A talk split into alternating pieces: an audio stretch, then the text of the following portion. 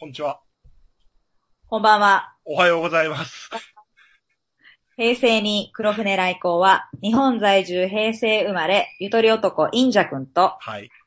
ロンドン在住昭和生まれ、ややアラフォー女の私黒船が、ジェネレーションギャップやクロスカルチャーをテーマにトークしていく番組です。はい。毎回どちらかが出したトークテーマについてあれこれと語っていきます。今回もよろしくお願いします。よろしくお願いします。本当にロンドンと日本で撮ってます。撮ってます撮ね。ってますよ。いやーもう、日本は花火大会だの、お祭りだの盛り上がってるんですよね、今。リア充の祭典ですもう、羨ましい。もう、なんでしょよ。う。え？湿気すら恋しいですよ、私は。ロンドンにいますけども。ロンドンってなんか常時曇ってるイメージがあるけど、湿気そんなないの？湿気はそんなないですね。曇ってるのは、まあありますけど、うん曇ってるイコール湿気っていうのは結構アジアな感じですね。アジアの純真なんだ。ううんん。やっぱカラッ、カラッというか、乾燥の方が強いですね。まあ、アジアの純真をちょっとスルーされたのがショックだったけちょっとどころか完全スルーでしたけ？ど。ど、関連するでしょ。アジアの重心です。そうはい。いやー、だからなんかね、なんかもう思い、もう、あれですよ、日本のニュースは、もう本当、集団的自衛権のことばっかりで、ああ、ねそんなチャラチャラお祭りの話してるなと。いや、全然いい。なんか、田中真紀子がなんかすごい、一挙一投足でなんかごちゃごちゃ入れてた頃の方がいいわ。なんか、平和。平和。平和。なんか、オープニングなのにまとめに入っちゃいましたけど。いや、なんか、だから、なんていうの？毎年この時期になると、はい。首相が靖国神社行くんですか？行かないんですか？みたいな毎年言われてるけど、ああ、8月入りましたもんね。そのニュースが今年全然ないから、ないね。あのニュースがあるってことは日もう本にいないのわかんないですけど。だあのニュースがあるってことは日本は平和なんだなってちょっと改めて思なるほど。確かに8月といえば戦後。う。70周年ですよ。もう70ですよね。びっくり70ですよねですよね。70ですよ。びっくりで。70ですよね。びっくりで。アニバーサリーですよね。アニバーサリーっていうの、こういうのって。もう言うんですよ。私もびっくりして。あ、ポジティブじゃなくてもアニバーサリーって言うんだ。そう、お葬式で3回忌みたいなのもアニバーサリーって言うんですよ。サードアニバーサリーっていうの。そうそうそうそうそう、へーちょっと最初び違和感ありましたね、私も。え、まなんか、お祝いってイメージあるでしょ、日本語だと。そうアニバーサリーそうそうそうそうそう。多分、セレブレーションに行くとお祝いなんだけれども、アニバーサリーだと、そういう記念すべき日っていうことですね。で、あと、ちょっと、あんまりにも、黒船さんが共通の知人に教え始めてるから、ちょっと緊張してる。何を、ポッドキャストを？ポッドキャストを。あの、このポッドキャストはね、うん。世界で3人ぐらいしか聞いてないポッドキャストなんですけそうど、。だんだん共私が今世界で10人ぐらいにしたらちょっとインジャ君緊張してるというね。そう。だから別に広げる分には構わないんだけど、共通の知人にまで教え始めたから、許可取りましたよ。あまあいい、どっちでもいいって感じですよ。それは責任がこっちが問われて政治家の答弁みたいな。頑張っていきましょうよ。何ですか、そのストッパー。いやー、ビビるなーってだけ。こういうのがインジャ君なんですけどもうん。今回はインジャ君からのテーマですね。いやー、な、な、な、どういうタイトルつけてばいいのかわかんないけど、はい。ちょっとテーマは何でしょうか？ちょっと TED が流行りすぎてる。ちょっとが流行りすぎてる。あ、違う、ちょっとテ TED っていう、ちょちょっとが流行ってんじゃない。ちょっと、もう、ちょっと、テッドテッドの、が流行ってる。ごめんなさい、私個人的にちょっとっていうのが気になったんで、このちょっと、日本語で、うん、ちょっとこれやっといてくれるとか、うん、あの、日本語って結構そういう相手を気遣う言葉が結構あって、うん。私結構ちょっとを言ってるんですよ。何かとはいはい。ちょっと、ちょっとちょっとでしょ？のちょっとです。はい。で、夫にですね、うん。ちょっとお茶入れてくれるって言ったんですよ。うん。あの、お茶入れてもらうの申し訳ないという気持ちでね。悪いんだけど、ちょっとお時間あったら、お茶入れていただけないでしょうかを省略して、ちょっとお茶入れてくれるって言ったんですよ。うんうんこれ日本語で結構言いますよね。ちょっとこれやってくれるみたいな。いや、そう、それはだから気遣いっていう意味か、やりたくないいならいいね。やりたはいくないならいいんだよっていう。しかし日本語が母国語ではない夫はですね、はい。え、お茶ちょっとしか入れないのって言ってきて。あ、あ、リトル、リトルって意味で捉えてリトル、リトルの意味で捉えちゃって。いや、そういうことじゃなくてって言って。チョ、チョアーズの意味じゃないんだ。ん？チョアーズの雑、ちょっと雑用とチョアーズって意味じゃなくて、ほんの少しあ、リトルって取られちゃったの。そうそうそうう。んそれでなんか日本語ってちょっとが多いなーって個人的に思ったので、今、陰弱のテーマが、あ同じことかなと思って。こうやってさ、タイトルで脱線しちゃったらさ、もう話すの恥ずかしいじゃん。で、何ですか？タイトルは。だから、 TED のプレゼン方式が流行りすぎててちょっと気持ち悪い。気持ち悪いは言い過ぎだけど、違和感がある。TED わからない人のために10秒でお願いします。なんで10秒？だから TED っていうプレゼンテーションの、ななんだろう、その、カンファレンスがあって、日本でもちょっとテレ NHK とかで始まって、ちょっと、なんて、ブームになり始めてる。な、なんて言えばいいんだろ？いや、合ってるんですけど、今の10秒でちょっと2回言ったからちょっと面白かったです。やっぱちょっと言ってんだなと思って。言っちゃう言っちゃう。はいで。で、何ですか？ TED、私も数回見たことありますよ。うん日本人も、あれですよね、プレゼンしたり、世界各国の人があるお題を設けてプレゼンをしてる番組ですよね。ば番組、番組じゃないんです。カ番組。なんですかこれカンファレンス。カンファレンス。カンファレンスををビデオ、ビデオ収録したものを流してるみたいな感じ。そうそうそうそうそう。ポッドキャストとかでも出てますし、画像でも出てますし、そう。で、なんか、NHK でもやってますよね。だから多分日本はそこ発信でメジャーになったんだと思う、それ。そうですね。NHK で見れる、あの、 TED、TED と書く TED ですね。何が嫌なんですか？や、あの、気持ち悪いまで言いましたけど、何がそんな気持ち悪い 気持ち悪いは言い過ぎだけど、ちょっと透かしすぎてるっていうの。何が？プレゼン者が、それとも見てる側が。プレゼンテーターもそうだし、見てる方も透かしてる感じが嫌だ。見てる方が透かしてる？透かしてるっていうか、こういうの知ってて、俺は英語もわかるんだね、みたいな感じ。で、社会意識も高いんだ、みたいな。つまり日本人の話ですね。 TED を見てる日本人の話。わかん、うんわかんない。僕日本しか知らないんで。だって世界中で見られてるんですよ。世界中で見られて。で、まあわかるんですよ。 TED のあの感じがクールって感じはわかるんだけど、うん。なんか日本でもなんか真似し始めて、なんか日本語でやってんですよね、人によっては。番組として？番組として、あの、 TEDの看板を借りて、そうのん有名人とか経営者とか集められて、テッド東京みたいにやってるんですけど、うん。それで、だから英語喋れる人はいるんだけど、うん。なんか日本語しか喋れない人も、うん。なんか日本語であの、なんかあの身振り手振りみたいなのをやるから、ちょっと笑っちゃうなっていうか、あ、もう英語じゃなくてってこと？そう、日本語で、だから、ホリエモン日とかもやってるしレゼンをしてるってこと？そう。でも日本語でやってるけど、だからあの、あお、おげ、大げさ、なんかその、か、過剰なアニメーションとか、うん。だからその、うろうろしながら身振り手振りするとかは、踏襲してるから、パワーポイントとか使って？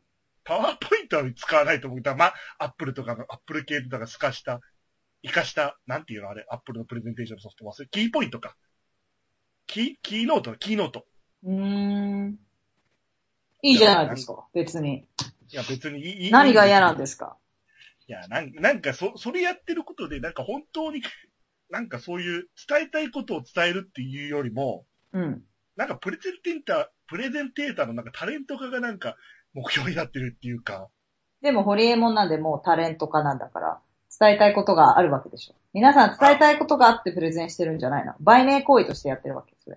いや、売名行為って名前の認知度はある人ばっかりですよ。だから著名な人とか。でしょ？著名人、大一般人というよりも結構著名人がプレゼンしてるってことでしょ。でもそなんかそのれが番宣みたいな感じになってるの？ば番宣っていうのはパーソナリティをだから認知させるためのなんかそういう、ちょっと、プロモーションみたいになってる感じがちょっとなっていう。じゃあ内容が伴ってないみたいな。いや、内容はだからとも、あるんだけど、なんか本当に、ななんていうの、こびった話はしないし。うん。で例えば例えば一個ください。どういうのを言ってんですか？とある人は。例えばってどういう例えば、ホリエモンは何について語ったの？いや、もうそれは今確認しないと覚えてない。あ、俺今なんか宇宙ビジネスかなんかの話。ああ、だから自分のビジネスでしょ？うん、そう。いや、何も問題ないじゃないですか。いや、もん、問題はないけど、なんかそういう、身振り手振りとかアニメーションの方にちょっと意識が、ペイアテンションしちゃって、うん。なんかあんまりみんな、そんな内容とかはみんな把握してないんじゃないのかなって思っちゃう。あれ何すごいのその、プレゼン材料が。いや、材料が、だからその、プレゼンの仕方が、だから、あれですよ、身振り手振りをして、うん。自分のちょっとした失敗談を話して、うん。ちょっとユーモアを入れて、うん。なんかお客さんとコミュニケーション取って、みたいな。でもそれがプレゼンの極意なんじゃないですか？だから、そう、それにすごい違和感があったんで、うん。それの悪、悪口を言おうと、いろいろ調べてたんです。悪口って言っちゃうけど。うん。なんかそしたらなんかちょっとね、うん。ピンとくるのがあって、うん。インジャ君派の人がいたの？インジャ君派の、だから TEDのトークしてるとインジャ君派、インジャ君派、僕 自分で言いましたよ。インジャ君派の否定的な意見を言っている人がいた。意見、それを TEDにやってのけた人がいた。 TEDにやってのけていた人がいた。 TEDに出てそれをやってのけた。俺は日本人だ。わざわざそういう欧米のプレゼンみたいなのはやらない。身振り手振りなし。がね、日本人じゃなくてね、アメリカ人がニューヨークでやったんですよ。え、どういう風にやったの？で、タイトルを英原題を読むと、うん。How to sound smart in your TED talk. おー。 TED、テッド、テッテッドにつドで賢そう。いて、 TEDを語ったんだ。だだから、日本訳すると、 TEDで賢そうにプレゼンする秘訣。ほう。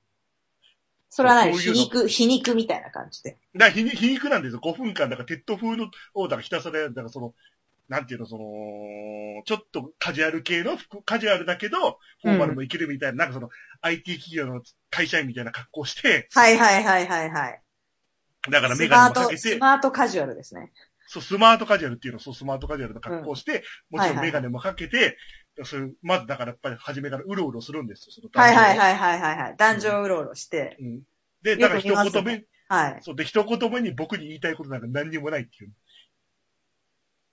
ほで、それで、だから右手、だから、でも、 TED風にトークすることはできるっていうんですよ。う。ああ、僕には今から話す内容はない。ただ、 TED風にプレゼンはできるみたいな。そう。だから、それで、だから、た、例えば右手を上げてみたり、その後左手を上げてみたり、ちょっとメガネ動かしてみたり。面白いね。それがアメリカ人っていうのが面白いね。で、それで、だからそれを、で、どプレゼンもやる、プレゼンっていうか写真も出るんですよ。ほで、それでなんか偉人っぽい写真が出てくるんですよ。う。はいはいはいはい。いかにもこの偉人の引用をすれば、うん、内容がスマートに聞こえるみたいな感じで。だからそういう風に言って、うんでも僕はこの人誰だか知らない。ああ、今とりあえず出しましたけども、誰だか知らないけど、だから Google でサイエンティストって検索して一番最初に出た画像を使っただけだみたいな。じゃあそれ、インジャ君派のアメリカ人ですね。うんで、そう、で、その後、だから数字を適当に羅列するんですよ。2×4 は8だし、4×2 も8だ。これはすごいだろう、みたいな。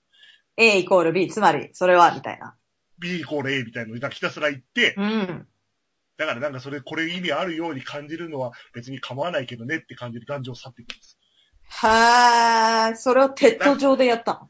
TED上でやったの。すごいね。だからすごいね、あ、ニューヨーカーにも友達ができると思ってる。うん、それインジャ君派だね。まあなんかもうちょっとこれ、だから、口頭で説明しきれないんで、動画貼っブログとくんでにもぜひ上げてください。でも動、動画貼っときます。伝伝わりましたよ。うん。うん。だから TEDなんか内容よりもなんかそういう身振りそぶりなんだね、身振り手振りなんだねっていうちょっと皮肉が入った感じ。ああ、でもそれが日本人やったんだったらわかるんですよ。なんか何でも欧米化をしようとしてね、無理やり身振り手振りしたり、なんかそれおかしいだろうっていうのはわかるんですけど、アメリカ人がそう感じてるってことは、ちょっと不思議だなと思いますよね。だから多分、だから TEDがメジャーになりすぎて、なんかそういう話したいことをなんか自分がタレント風の素振りをしてうん。伝えるんじゃなくて、なんか、うんなんかまずタレントが優勢になってるんじゃないかって多分意識が多分もやもやが多分あったんだと思うんですよ。彼の中で内容が伴ってないよっていうのがあったんだ。多分そうだと思います。はあ。いや、それで面白いのが、私結構本を読むんですけど、コピーライターの本とか結構読むんですよ。はい。で、最近売れた、あのーそのビジネスの役に立つみたいなね。うん。こういうキャッチでいけとか、今まさに TEDで言ってたみたいに数字を織り込めとか、うん。あの、偉人の言葉を引用しろとか、そういうベタな本が超売れてるんですよ、日本って。で、私的に言うと、その手の本いっぱい読んでるので、もう古いってなってて、うん。もう数字入れても、なんか何の意味もないと思ってるんですよ。うんでも、なぜかそういう、その手の本は売れず、すっごいベタな入門書みたいなのが、もう100万枚突破とかしちゃうんですよ。うん。あの、もう署名を言ってもいいぐらい売れてるやつなんですよ、今。日本で。な、で、なぜ何、何々は何々なのかみたいな、そういうテンプレートってことです。まあそんな感じです。はい。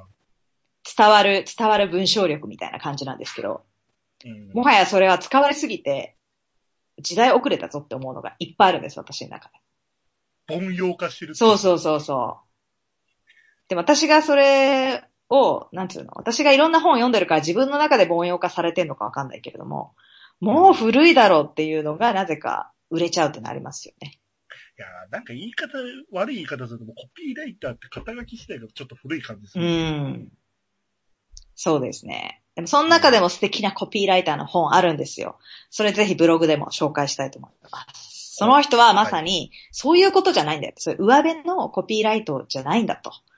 もっと商品を買ってほしいという、その、うんもう自然と手に取ってしまうサブリミナル効果にもう移行してしまうぐらいのコピーが大事なんだっていうのを売ってる人で。いやー、素敵な本でしたね。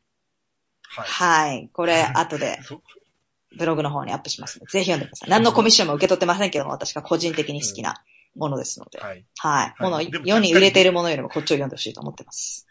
でもちゃっかりブログは宣伝するちゃっかりさんはいい。ちゃっかりさんですけども。でもでも、インジャ君がただ感情論で言ってると思ったんですよ。 TEDの話に戻すと。もう TED嫌いですって言ってるのかと思ったんですけどそのアメリカ人の例を出して、ああ、なるほどなっていう、その人は逆にそういうパロディという形で、プレゼンすることによって、それを皮肉化するっていうのはすごいいいなと思いましたね。そう。な、なんか、そう、職業がなんかニューヨークでコメディ書いてる脚本家みたいな人コメディ、あ、放送作家みたいな。な放送作家とか、その現地のコメ、なんかその、普通に、だから、劇場でのコメディも書いてるし、テレビでも書いてるみたいな。はあ、面白いですね。面白い。インジャ君もそれやったらいいんじゃないですか。あえて、こんな身振り手振りの中、インジャ君が、身振りなく日本人風の、もそうう、カンペ見まくりの、もう、緊張ガチガチなんだけども、言いたいことがあるっていう方が伝わる世の中かもしれないですね、もはや。だからタイトルに Go Back to Old School って書いて、あもうパワーポイント使いまくりで、もうパワーポイントコピーしたの、まだあらかじめ配っといてボソボソ喋るみたいなあ、。ボソボソ喋るっていうね。うんでも大事なとこだけすごい、なんか流暢に喋るとか言うと寒暖の差があって、逆に聞き入っちゃうかもしれませんよね。で、で、質問は次の時に言ってくださいってもう帰っちゃうみたいな。ああ。または10分間、これを読んで質問タイムを設けますので、10分のうちにまとめるように、じゃあ、つって。で戻ってくる。読みましたか？みたいな。でうんうんだからこう、新しいことするのは大事ですよね。で、それ見ましたかって言って質問来たら、まあ、それは後で責任者に問い合わせてみますって言ってもう、打ち切っちゃう。うん、うん、うん。うんうん。日本的な感じの。いやーでも面白いですね。私も TED一回見てたんですよ。でもなんかつまんないなっていうのがあってやめちゃったんですよ。うん。なんだろう。別にプレゼン形式は私は違和感なかったんだけど、うん。なんだろうな。うん、やっぱビジュアルに頼りすぎてんのかな。まあ、話の流れもあるのかもしれないけど、話が上手い人と。でも全体的にはうまく仕上がってるよね。質質的には。多分その、作った後に多分構成みたいのが多分 TEDにいるんでしょう、多分うん。いや、作る前からいるんじゃない？あ、かもしれない。だから多分あと、だからその偉い人だと多分、スタッフがついてんだと思う、抱えの。うん。だってあの、日本の番組でしくじり先生っていうのはかなりの脚本を作家が書いてるじゃないですか。本人のエピソードをうまく広げて、あれ私よく見るんですよ。私英会話講師やってるので、どういう授業構成で話していくのかなっていう研究で見てるんですけど。英会話講師が急に入ってきたらちょっとびっくりしたけど。いや、黒船誰だよって話じゃないですか。ああ。ね。なので。そんなこと言ったら俺なんだ、俺誰なんだよって。まあ、そういうことですよね。まあ、プロフィール、プロフィールを読んでください、そういう人は。はいで、書いてないですけど。しくじり先生、しくじり先生見てると、あ、すごいいい作家がいるなと思ってます。別に業界のこと知りませんよ、私は。ただもちろん本人が作ってるわけじゃないですね、あの話の流れは。そう。でも、でもなんかあのコピーがちょっとダサいなって思うときある。何のコピえー、だからその、ちくじり先生の中で、ここで私は思いました。なんとかかんとかイナバウアーみたいな、ちょっとなんーか、ああ、あれ面白いね、私は。あ僕大、あ、大嫌い。感情論が激しいよ。だ、ダサいなって思っちゃう。いや、ああいうので、でも覚えちゃってんじゃん。まんまとハマってんじゃん。でもうんいや、あんまりだから覚えてないから、イナバウアーしか出てこない。浅田舞の回でなんか出てきた。浅田前の回で。ね、そりゃないわ、でしょ。うん、それないわ、そうだそうだ。ほら、覚えてないからそんな印象に残ってないや。私は感動したから、うまいこと持ってったなと思って、あ大爆笑しましたやりーでもおるわ。絶対、つかみは大事じゃないですか。つかみはうん、。やっぱ五輪の滝川クリステルが棒読みだったらもちろん、はい。あれは成功しなかったと思いますから。そう一つのやり方としてはいいと思うんですよ、私は。はい。で、日本人って、あの、身振り手振りがないとか言われてまして、それ自体は別にいいと思ってるんですけど、人の話を聞いてるアピールみたいなのした方がいいですよね。では、うん。なんか、うなずきもしないとか、うん。これなんかの番組で、あ私が個人的に聞いてるポッドキャストで言ってたんですけど、はいやっ。ぱ反応が薄い人が多いらしいんですよ。はーって感じの？はーもなく、うなずきもなく、んこれでいいですよね。うん、みたいな。なんか、はいかいいえかもはっきり言わないし、あと自分の名前をはっきり言えない若者も増えてるっていう番組だったんですけど、どういうことなの？自分の名前を。初対面で、はじめまして、黒船ゲムです、みたいな人。ああ、そういう意味か。自分の名前忘れちゃったって意味じゃない。忘れない忘れない。忘れはしないですけど、うんはっきり喋れない。で、相槌もできないし、これ若者だけじゃなくて、あの、親父にも多いと思うんですよ。年取るとなんか、はっきり喋らない親父増えてくるじゃん。うんともすんとも言わない。お茶飲むの？じゃんって。うん、みたいな。うん。いや、それはあれでしょ。親父が責任を持つのが嫌だからのそれじゃないの。それは。若者のそれとは違ってい。や、普通の会話の中でだよ。ああ、そうなの。こんにちはと言えない親父は個人的に増えてると思いますよ、私。だから、あ挨拶ができない。うんやっぱ、お偉くなると、あ相手が言ってくれるわけでしょ。おはようございます、社長みたいな。ああ、そう、そういう、あ、そう。そういうおうおい、おい、自分おい、みたいな。はっきりと言えない。自自分分からら挨拶できない拶しない。プライドかなんだかわかんないけど。はい。そういう親父が増えてますよね。だから、うん何でもはっきりと喋りましょうっていう話ですけど。まあ、 TEDの話に戻りましょうか。まあ、曖昧に喋る人いますけどね、僕は。曖昧にしますね。でも、いきなり感情論で話してますけどね。いやいやいや、だからそこはちょっと、か、 TEDじゃないけど緩急をつけて。うん。うん。いだから、や、だからなんかいや、いや、いや、なんか、嫌な、嫌な TEDのなんか方式が、うろうろしてなんか手とか動かしてみたりとかさ、目が動かしてみたりっていうか、なんかね。それは意図的にやってんの？いや、多分もう、だからテンプレートみたいなのが出来上がっちゃってるんです、多分。 TEDテンプレートが？多分、 TEDテンプレートが出来上がってさっきのしくじり先生じゃない。実際に見ててみんな同じ感じなの？そう。その、いや、全然違うのとかもある。なんかすごい、詩人、なんか詩人みたいな人がなんかいじめのられる方の叫びみたいのをうんやってる。なんかすごいすごい。それはちょっと感動したけど。うん。ら人によって違うんだけど、うんなんか、 TED的な形式ができすぎた。なんかちょっとメジャーになりすぎて、なんか、ななんていうの、大衆化しすぎたっていうの。だ TEDって、びっくりしたのが、始まったのが1984年すごいね。そう、だからそんな古いのよ。それはすごいわ。で、だから2006年からインターネットで配信するようになって、じゃあ、もう30年ぐらいやってるの？そう、30年そりゃ出来上がるでしょ、スタイルが。でも、個人のプレゼンターによるわけでしょ。もちろん、テッドスタイルはあるかもしれないけど、うん。監修が入るかもしれないけど、個人の言いたいことで、やってってもいいわけでしょ、別に。まあ、いい、いいんだし、まあもう TEDの悪口はもうやめようと思うんいや、いいんだよ。よ。だって今回 TEDがテーマなので、じっくり語ってほしいんですけど私が嫌なのはただ嫌いとかで語ってほしくないっていうか、嫌いとか好きとか別に、そんならいいんですよ。どういう部分がっていうのを知りたいだけで。ああいや、だから TEDはもう僕がただ見なければいいだけなんでいいんですけど。あ、いそう言ったらおしまいじゃないですか、なんでも。や、だから TEDの真似をしてプレゼンをする人は何なのかなっていう感じ。そんな人いるんですか？いや、たまに YouTube とかで見に、そういうの自分から見に行くからどうなのかと思うんですよ だからだからあれですよ、だからセミナー講師とか、でもセミナー講師って自然とそうなっちゃうと思いますけどね。最初まず舞台に出てって、まずつかみが大事じゃないですか。ただ舞台出てって原稿を読んでるような人はお金払って見に行く価値ないと思うじゃないですか。いや、いや、だから別に、ぼ、僕はそういう、あんまり、なんていうのプレゼンテーターのタレント化はあんまり求めてなくて、タレント化ではなく、内容の話ですよ。そのステージを回ったりするプレゼン方式自体は私はいいと思ってるんですよ。なんかでもそっちがあんまり前に出すぎてて、内容薄いなって思っちゃうとすごいモヤモヤするっていうか。内容が入ってこないわけで、その、あ、だから内容が、だからその初めて来た人向けになってるなって思っちゃう。だからその入門編っていうの、イントロダクションに近いことしか喋れない人が多いから。でもそういうもんじゃんじゃないの？だって、知らない人が見るわけでしょ、もっとなんかターゲットとしては。あ、じゃあ、じゃあ僕が見た方が悪いんですね、それは。わかんない。何を見たのかわかんないけど。いや、いや、な、なんか、いや、嫌なんですよ。そういう、そういう、なんか、内容の濃さよりも、そういう、パフォーマンス重視みたいな感じがちょっと嫌だな。私は TED数回見たことあるんですよ。そんなに詳しくないですけども、すべての回がもう内容ばっかりですね。そんな歩き回ってるのは副産物みたいな感じで別に入ってこない。うん内容を聞こうとしてるから、私は。その人のビジュアルだとか、ジーパンだとか、自然と入ってきてると思う。その、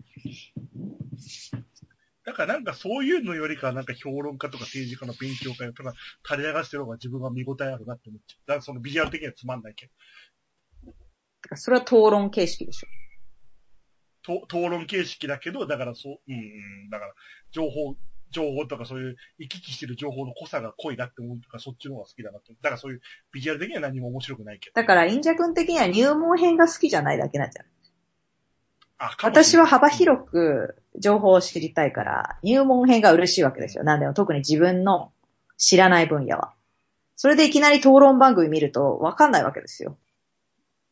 そういう人にとって TEDは入門編として、あるものを専門としてる人が一から語ってくれるので、そういうプレゼンとかビジュアルツールを使ってよりわかりやすく説明してくれるので、大変ありがたいと思いますね。でもちろん内容が伴ってないでただ歩いててメガネいじってるだけの人は、確かに怒る気持ちはわかりますけども、私が見てた中でそういう人はいないなっていうのが、まあ、数回しか見てませんけどね。見てる場所が悪い。うん、だから、インジャ君がなぜそこで、あの怒り狂ってー、る怒り狂ってるのかを知りたいと思ってるので、めげずに喋ってほしいと思います。はい。なんか、なんか。インジャ君のあのー、個人的なあれとして、そういうファッション、ファッション系の人が好きじゃないですよね。ビジネスなんとかっていうのが。だからファッションの方が、だからその優先順位が先に来ちゃう感じが。ファッションが延長にあるのは構わない。うん。でもそれってインジャ君の思い込みだったりはしないですか？すべてがすべてじゃないけどもまあもちろんあり。ますよ。うん、ある。前回ファッション。ンマタニティの話したじゃないですか。うん、うん。なので、なんか、あとアップルイコールおしゃれって思っちゃってるインジャ君のあれもありますよね。なんかアップルを使ってスタバにいる人が嫌いみたいな。なんか、なんか、ひがみのテンプレートみたいな感じで。もうアップルイコールかっこいい。アップルを外に持ち歩いててなんかムカつくってなってません？なっちゃう。なってますよね。でも意外とアップル使ったら使いやすいとか。そうです。別にメールは、メールはアンドロイドでもできるだろうって思っちゃうね。でも逆に言わせるとアンドロイドじゃなくてもできるだろうってことだよ。いや、だ高いじゃん、Mac の方。じゃん、じゃんって言ったんだけど。い高い何？ツールが？や、だから、アンド、あ、だからその、ハハードが高いじゃん。そうだ、だって MacBook はだってし、安いのでも7、8万するじゃないですか。でもノートパソコンも今安いの3万以下とか普通にあるから。うん、だからそれは値段じゃないんだよ。何を求めてるからじゃない。本当に求めてる、うん。やっぱり、Windows の変な、ね、ソフトとか入ってるのいらないし、すぐ立ち上げたらやりたいしっていう。いや、もう今の Windows はすぐ立ち上がりますよそうなの。そうだよ、そうだよそ。のぐらいすぐ。押したらパネル。だから、だからあれだから、ものによって、もう、アンドロイドと同じ CPU とかハードディスクを使っアンドロイドじゃない、その、タブレットと同じ CPU と、だからハード、SSD ハードディスク使ってるから、パッて立ち上がりますよ、ものにじゃあいいじゃないですか。いや、だからそれで値段が Windows の方は3万円で、Mac が8万円で、8万円選ぶ理由は何って思って。ね。私もね Windows 離れをしちゃったので、わかんないですけど。最高ですよ。やっぱ Windows の、なんだったっけ ?Windows 7? なんかタッチパネルみたいになってから、もう意味がわかんないあれ。なんなのこのひどいデザインと思って、そこから卒業しました。それまでずっと Windows 派でしたよ、私は。あ、まあデザインはわかる。そうインターフェースがひどいと思って、Windows 7使いづらいと思ってやめましたね。インターフェース全然気にしないう派だ。ん。まあ同じことがね、できればいいんですけ。どあとはまあ何をね求めてるかによって変わりますけど。いや、まあ、こうやって悪口言ってるけど、だから有料ソフトが、だから、なんていうの、Windows の有料ソフトより、だから Mac にもともとその、プリインストールされてるアプリの方がいいっていう人が買うのはちょっとわかるんだけど、なんか、Windows のアプリも試して、フリーウェアでも試してないのに、Mac だとなんかクリエイティブなことができるからっていう。そんな人いる？うんファッションアップル。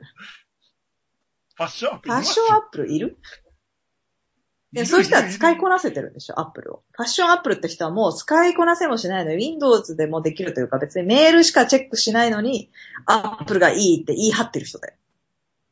うん。そうでしょ？だからそういう人いるいるういるいん。私の周りにあんまりそういうファッションなんとかっていうのがいないので。僕の周りがちょっと良くないんですね、そんうなに。はいん。かもしれないですね。うんそれか、インジャ君の感受性の話かもしれませんけど。感受性の問題かもしれない。うんまあ、 TEDですよ。まあ。もう、もうあんまり話すことないよ。責任持ってくださいよ、トークテーマ。いや、でももうあと10分ぐらいでしょだってもう20分ありますよ。そうですよ。わかったわかった。いや、なんか多分その TEDのプレゼン、 TED的なプレゼンしてる人の影響を受けてるのって多分スティーブ・ジョブズのあれが結構大きいと思うの。あ、スティーブ・ジョブズの発表会。に影響を受けてる人は多分多い。でも、さ、 TEDって1984年からやってんでしょ。あ、だから latest、最近の、 recently。で、1984年のスタイルはどんな感じだった？そのスティーブ・ジョブズ前の。そこまではちょっと、そこまで情報がないのでわからない。ちょっと調べてみます。だってスティーブ・ジョブズが TEDを真似した感もあるかもしれないじゃん。ああ、でも、だでも、でも、スティーブ・ジョブズは、だってその前からアップルの代表とかでも発表を開始したのはもう明らかに1984より後でしょ。だから TED イコールプレゼンみたいなのがあって、こういう形式を、あの、商品、なんつうの、会見でもやりたいなと思って、 TED を参考にした可能性もあるかもしれないってことでしょ。いや、あ、ああるのかもしれないし、別にそれは否定しないんですけど、だからその、ななんかその、ジョジョブズの影響力が強いからカリスマ性っていう。うん。だからなんか別にジョブズの技術を真似するのはわかるけど、なんかあれはなんかジョブズのカリスマ性にちょっと依存してるとこもあるなって思うから、誰が？プレゼンしてる側が？なんか、だから、プレゼンしてる、なんかプレゼンの商品が iPhone 欲しいとか iPad 欲しいって思うのって、だからジョブズのプレゼンの技術もそうだし、ジョブズのカリスマ性もあると思うから、なんかあれを真似しながらってあんまり伝わってこないって感じ。え、ジョブズの何を真似してるのその人たち。だからジョブズ的な、だからそのアニメーション作ってうんみたりとか、プレゼン用のアニメーション作ったり、だパパフォーマンスしてみたりとか。あの商品を。そう。いや、わだから別に、あんまり否定はしないん、否定っていうか別に、まあそれはそれでいいんだけど、なんかあんまり深い情報まで入ってこない感じが嫌だなって。どのぐらい深くを知りたいのかな？陰弱の中ですごい深くを知りたいのかな？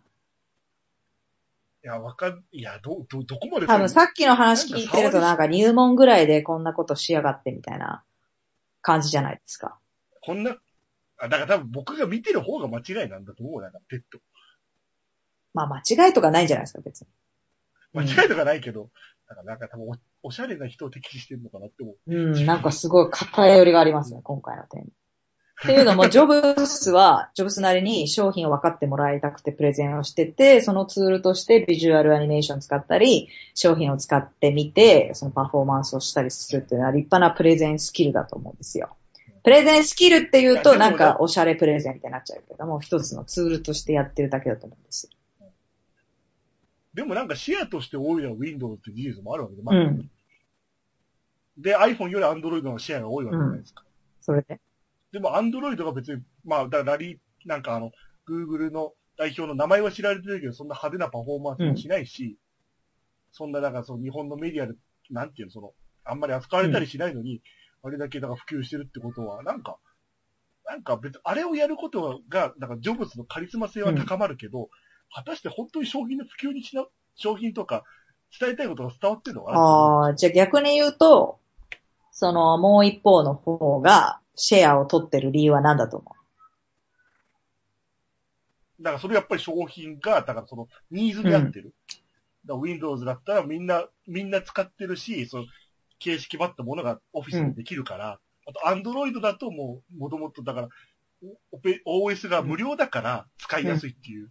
だからそのなんか商品のニーズに近いことをやってるから、別にそういう派手なプレゼンしなくても広がってるなと思って。だから派手なプレゼンとかそういう身振り手振りのプレゼンって、だからその人のカリスマ性が高まったり、その人のパーソナリティ、タレントが認知されるには繋がるけど、なんか果たして本当に伝えたいことがちゃんと広がってんの逆に言うと、その Android の OS が無料とか、どういうところで宣伝してんの？それは店頭で宣伝してんの？あ、せ店頭で宣伝してんじゃなくて、商品の価格が低いじゃないですか。同じ、同じぐらいのスペックのうん iPhone と、Android のスマホだと、やっぱり Android のスマホの値段が安いから。だから、Galaxy と、だから iPhone 並べた時に Galaxy の方が大体安いじゃない何価格で勝負してるってこと？同じ、同じスペック。だから価格で、だから価格で勝負して、結果として市場のシェアがそっちの方が高いわけなんだから。それは持ってる率なの？シェアが高いそう持ってる率売上の合計のお金で言うとどうなの？だから確か、もう、もう、あんまり、だからそう、64ぐらいなんです。今、Android が6で iPhone うが4。ーん。あでも、だから、その、機種としては、だから iPhone が一番多いんだけど、だから、Android 全体で言うと Android が多いみたいな、今状態は。多分そのプレゼンが直接反映してるかどうかっていうのは見えにくいよね。まあまあ、もちろんもちろんそうだ、うんそうですけど。だからなんか、プレゼンの、いいプレゼンを見たらで止まっちゃってて、果たしてその本当に情報をさらに調べようっていう意識が、見てる方とか聞いてる方にあるのかなってちょっと思っちゃう。でもそのプレゼンを見ることで、ちょっと興味を持つ。そのそこまでは内容わかんないけど、ああ、なんかどういうものか今度お店に行って聞いてみようっていうきっかけにはなるかもしれないよね。きっかけにはなるかもしれないけど。だから入門編にはいいんじゃないのかなと思うけど。私みたいなあんまり詳しくない人とか、ああ、なんか面白そうなな、でもアンドロイドとかもよく聞くような、どう違うんだろうみたいなのを、なんか違いとかをプレゼンしてたら、まあまたハマっちゃうかもしれない。そう、否定、入入門編としては否定しないけど、やっぱり結果としての影響力はやっぱり、その情報だったりコンテンツの質なのかなってちょっとう思っちゃう。ん。なのに、だからそういう、なんて起業したての若手起業家とか、その、なんかセミナー講師始めたみたいな人が、ちゃんとだから物を作ってないのに、なんか TED の真似をして、なんかそこでちょっと、エクスタシー感じてるみたいな、見たくない。います？まあ中にはいっぱいいると思うけど、ちゃんと内容があって売ってるんじゃない？のそれは。だから Facebook とか Twitter とかやってるなんかそういうシェアとかいいねとか回ってくるから。だから自分が多分意識の中に残って勝手に一人でイライラしてうるみたいな。ーん。面白いですね。真っ向、真っ向反対派ですね。僕が、僕が、今日は。僕がちょっとそこに気づきすぎるのかもしれない。みんな多分そういう広告は無視してると思うのに、いちいちクリックしちゃうかあら。自分がね、過剰に反応してるってことでしょ。うん、なんか。でも何かやっぱり気になってるからでしょ。そういう、プレゼン形式の違和感とか。そう。だからあれも一時期ハマってるの、結婚式の余興を調べるのにハマる YouTube で。あ、流行りがあるよね。赤の他人のなんか結婚式の余興ってなんか、うーって。私それで感情移入して泣いてるけどね。他 他人の、あの、例えば自分の友達の結婚式の余興をしなきゃいけないと思った時に、一応調べるじゃないですか。どんなのがあるのかなって。そんで人の何の面識もない人の結婚式の余興ビデオを見て、号泣するという。おーいいビデオだ意味がわかんない。意味、え、え、嘘意味がわかんないのあれ。あるよ、うまくできてるね、みたいな。ストーリーがちゃんとなってて、映像もしっかり編集して、すごい、会ったことないけど、おめでとうって思うよね。いや、嘘、絶対。それは何？知り合いじゃないからそれともそのクオリティが低そ、いうからそう。ククオリ、両方だ、両方だし。どのぐらいのクオリティを求めるやっぱり。いや別に両方だけど、だどちらかというと、その、メインはだから身内じゃないのにっていう感じ。ああ、身内じゃないと感動しないってことか。うんだからそれはだから身内じゃないし、プロじゃないっていうか。それなんかファッション系じゃないなんか、プロじゃないといいビデオじゃないって言ってるような。事務所通さないといいタレントじゃないみたいな。インディーズバンドそはバンドじゃないって言ってるような感じがしますけど。そんなことは、そん、そ、そういう。そういう意味じゃないで。す。じゃあ否定してくださ。ないいどう違うのか。いや、だからみ、み、だから内輪感が強いから、そこで感動のしようがないなっていう、だからプロか甘かったか技術があるない。まあでもそのビデオ自体は内輪に向けてるものだからね。その内輪にいるような感情移入をしちゃうのが私ですね。で、インジャクはあくまで外側から見てるから、なんとも思わないってこと友かな。達関係でもそ、友達関係でもそんなのばっかりだもん私すぐうちに入って、もう感情移入、いろんな人に感情移入しちゃうから。結婚式のビデオだと、その新郎新婦にも感情移入するし、それを見ている育てた親の方に感情移入して、こんな大きくなって、みたいな。嘘でしょそうよ、そうよ。えーなるよ。だから小説読んでてもいろんな人に感情移入するわけですよ。だからもう、ヤクザ映画とか見たらもう自分はヤクザになってるし、感情移入の仕方によってはね。もう人殺してるし。えーあ、ダメだ。俺多分、物の見方が良くないんだ。なんかうまくできてるかできてないかで見ちゃうからダメなの。感動できるできないんだよ。クリエイターとして見てる。だからなんかここの、なんていうセリフ回しが野暮だなと別に、この人無理やりくっつけなくてあ、でもそれはあるよそこで一回離れるのもあるけど、全体の流れで感情移入もあるよ。ある、私もあの、主人公じゃない、あの、エキストラの歩きとか見て、後ろで喋ってたりするじゃん、音拾ってないけど、エキストラが。それが白々しい時とか、そういうのも見ちゃうよ。うん。うんストーリーに感情移入ストーリーにに感情移入率は半端ないですね、やっぱり。全くしない、全くしない。あー最近感情移入したのは何ですかじゃあ、ストーリーで。これいいなと思ったのは。この散々嫌だ、嫌い、好きえって言ってるインジャ君が感動したものを教えてくださいよ。そんなひねくれてるインジャ君の。ストーリー、ストーリーで感情移入したものえ？思いつかない、全然。だから、でも最近は論論語を読み始めて、あ、いいこと言ってるなと思って。おまだ読み始めだからあんまり語らないけど。ー。そういう普通の心はあるんですね。普通の心。もうなんか感情をなくしたロボットかのような。あなんか車にでもだか、ら車に構えてる感じですかね、何でも。なんか素直に、素直にいかない感じはありますね、話してて。ーうんあ、でも見ててこの女優は可愛いなって感じだよね超感情移入じゃん。だからその感情はいいにはします。ストーリーは興味ない。だから、それこそ内容を伴ってない、ただ顔で売ってる子じゃない。そうそう。まあ、それはまあ別の話だだけどね。それは好き嫌いな話だから別に。からなんかね、多分映画を見るのに向いてないなって思う。でも漫画とか読むんでしょ？漫画、うん、読む、とんかつ DJ あげたの大好き。だから好きなものをすごい、好きなものが狭いのかな 好きなもの、せ、狭いっていうか、多分自分とセンスが近いなとか、思うと多分すごいガッていくんだろうけど、近くなかったら、近しい友達でも知り合いでも多分心で距離をその近さが狭いんじゃない？半径が。うん、だと思うよ。それ偏屈な人間なんだと思うよ。そうじゃない？多分。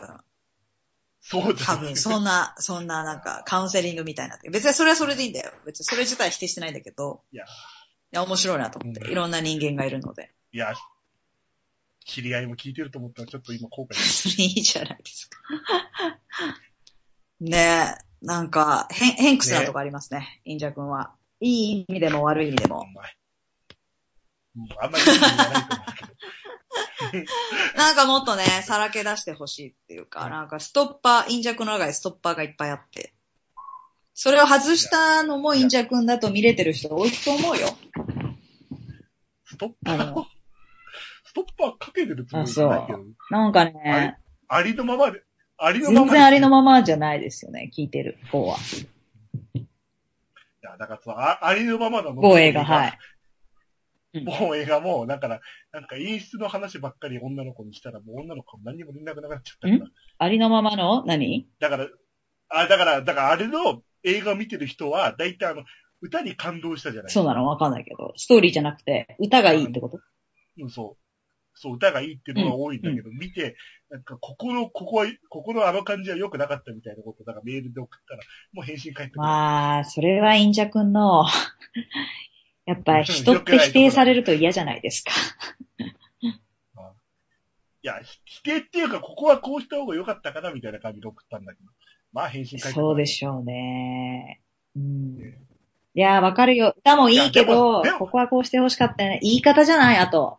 メールってのもあるしさ、直接言ってそれ言ってなんとも思わない人がメールだとなんか、まあえ、なんでそんなこと言うの？って思う人もいるかもしれないし。温度差がある。でもなんかさ、でもなんか下心でさ、女の子に意見合わせる男も男で、なんか信用いや、それ全部をね、同調しろとは言ってないよ。自分が思ってない。ああ、俺それ見た俺もすごい感動した。やっぱりちょっとあれじゃない？だからどこに感動したかって言ったのはいいんじゃないの？でもどこに感動しなかったかを言っちゃったんでしょ。感動しなかったってこの、この感じは野暮だなって話をした。でもその子的にはすごいいいって言ってるわけでしょ。音から入ってるけれども、映画最高だったっていうテンションで言ってるのね、ここは野暮だよねって言われたら、それは温度差あるでしょ。まああるでしょね。まあね。あ、そうなんだ、まあねそういう映画なんだ、つって。あ、音楽から入るってね、僕はちょっとわかんないけど、でもそういう人もいるんだねっていうのとさ、ここは野暮だよねで行くのとさ。コミュニケーションじゃないですか、こでもれは。感情、はいいえいえ、はいすいません。お説教になっちゃってすいません。いや、でも感感情移入じゃないけど、ぬいぐるみの方のテッドの映画はすごい好き。バカバカしくて。あの、テッドってぬいぐるみの方の映画？映画の方。あれ知らない？テディベアのテッドって知らない。え、すごい驚いてるけど、何結構、結構流行ったと思うよ。あの、プレゼントテッドとは全く関係ないってことだよね。だからその同じ TV で検索すると、テディベアの映画がある。へー、最近の話？だからそう、いや、もう2、3年前から。で、今度、テッド2が公黒、開。く、熊のテッドの方の2。2が公開。吹き替えにありアニメ、ディズニー系でもなく、ただのアニメ。だから CG のアニメ、アメリカ？アメリカ、あちょっと国は自信ないから、ちょっと後で確認します。だから、うんテッドが、テッドっていうテディベアが、その子供、だからそのテテディベアをもらった子供が、彼と話したらいいのになって言ったら、次の日喋れるようになって。へー、それは、インジャ君は良かっそれで、そこで終わったらもう僕は多分絶対見な、もう、もういいってなったんですけど、だからそれから30年後になった少年とテディベアのゲスな会話のゲスな会話な？だからそう、あの女がいいとか、あの女はビッチだとか。っていうストーリーなんだ。だからもう R15 指定のねあ、R15 指定のテッドなんだ。テディベアの話なんだ。大人向け CG ってことか。そうそう。結構メジャーだと思いますけど、これ知らないすいませんん。すいません、情報に疎くて。だから、その、もともと、でも英語圏の映画だから、多分、そっちのイギリスの知り合いに聞いても知ってる人多いすいません。ん。いやいや、すいません。情報が薄くて。まあでもなんか熊のは見たことあるような気がしますよ。だからそれじゃないですか。私あんま映画詳しくないものでね、全般に。なので、私の情報の薄さがあります。すいません。だからその毒毒舌キャラを日本語吹き替えだっただから、あの、有吉でやあってるからら。そっちの方が面白いなと。日本語版のう方が好き。ーん。だからあれ、ちょっと、だからそういう関連すると、なんか吹き替えの方が馴染みあったりしますよ、日本人だと。私は吹き替え大反対派なので見ないですけど、吹き替えを。だトイ、トイ、トイストーリーだってやっぱり所ジョージと唐沢寿明出てくる。吹き替えで見るのはアルフィーだけですね。アルフィーじゃない。ごめん。アルフだけですね。アルフィーじゃないわ。アルフ。アルフィー、アルフィーちゃん番組の、アルフって知らない？昔やってた。あ、それを知ら、イノシシみたいな。な顔の話なんだけど、実写の、アメリカの話で、そのアルフの吹き替えを所ジョージがやってて、それがすごいマッチしてるんですよ。で、コメディなのね、それ。はい。言ってみればドラえもんのアメリカ版だと思ってもらえるといいかもしれない。その実写で、普通の家庭にエイリアンがやってきて、一緒に共存するという。なんか多分ビジュアルあるよ。だから古いやつだからそこまですごくないけど、それ以外は見たことない。だからあとだから、あと、だから、うちに、子供の頃、衛星放送でカートゥーンネットワークが入ってすごい金持ち家庭じゃん。金持ちな、ん金持ちじゃなくて、BS に入るつもりが間違えて CS に入ってそのまま放置してた。すごいね。うん。だから BS はずっとなかった、逆に。あーうちなんかないよ、そんなの。だからカートゥーンネットワークをな垂れ流してたから、だからその、パワーパフガール、パワーパフガールそんな感じの。パワーパスガールってデクスターズな、ななの全然何言ってるかわかんないんだけど。おだからそういう、だからあ、アメリカのカトゥ系ーンを垂れ流しで見てた。でも全部、ほとんどが日本語あもう吹き替えになってる英語で喋られても。うん、英語の方が違和ああ、感。そっから入ってるからでしょ。そうそうそう。だから、だから、だからそう、ディズニー系も多分、だからディズニーランドでもうサブミリナル入ってるんだと思う。ディズニーランド行くとその声でみんな喋ってる。ああ、ミッキー未だに違和感あるけど。ミッキー逆にもう英語の喋ってるの知らない。知らないけど、いや、知らなくてディズニーランドに行ってミッキーの声って違和感ない。いや、みんな、元気か？高っと思う。いや、もうあの声しか知らないから。毎回違和感あるよね。なんか喋らないでほしいっていうイメージで見てるからかな、私は。ミッキあー、なんか身振り手振りだけでその、ー。キティちゃん喋ったらもうげんなりみたいな感じだよね。だから喋らないゆるキャラが喋ったらびっくりみたいな感じ？キティちゃん喋るじゃん。喋るの？よくわかんない。キティちゃんの声もあるよ自分の中で喋らないキャラがいるわけよ。あ、確かにクマモンが喋り出したら嫌だね。だからどな、僕だもディズニーもさ、それショーとかで喋ったりするけど、普段さ、街で写真撮るときとかって喋んないじゃん。普段街であの、そのディズニーランドの中で、写真撮ってくださいとか言うともちろん喋らないじゃん。喋っちゃいけないじゃん、バイトが。うん。バイトがって言うな 夢をよ。崩す。バイトが。言うなよ。だからもう私なんか喋らないキャラなんだけど、そういうイメージが出来上がってんのに、ショーとか見に行くと喋るじゃん。今日はみんな、ありがとうみたいな。うんすげえんなりするよね。だからあれ、あれだよね。それこそインストラクターのお姉さんだけが状況説明だけすればいい。そうそうそうそう。はーい、今日もドナルドちゃん元気ですね、みたいなさ。そうそうそうそうそう。ああ、そうだからその、悪い、悪いやつを、みんな、や、やっつけて平和になりました的な、そういう、説明をちゃんちゃんみたいなね。ちゃんちゃんはちょっと、いや、くないけど。なんかね、喋らないでほしいっていう願望がありますね、私の中で。ああ、まあ、ちょっとわかる。世界中で違うし、しかも。だからもう喋らないキャラでいまあ、だから。、マリ、なんかマリオはあー。でもなんか一回マリオの実写なかった。あったあった。そういうのに違和感感じちゃうすごいめちゃくちゃ。だからあれはでもその任天堂側でもちょっと、もう忘れよう忘れようってそんなにだからいいんじゃない？うんだから全然見ないよ、日本で。だからそういうの忘れよう忘れようっていうのを、今度掘り返すのもいいかもしれない。桑田佳祐の稲村ジェーンとか。ちょっと音声が途切れて何言ってるか分かんなかったですけどね。いや、桑田佳祐の稲村ジェーンみたいなちょっと黒歴史になってるんで、もう一回見てみちょっと例えがよく分からなすぎましたけども。あ、知らない稲村すジェーン。いません。桑田佳祐がえ映画監督に挑戦して、その後全然話題知らない、話題。題になってないから知らないんでしょうね。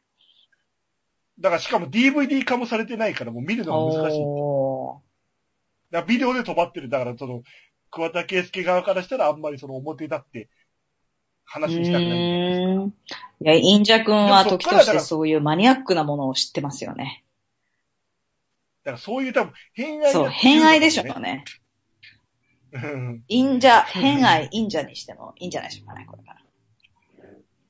はあ。まだまだ今日は衝突しましたね。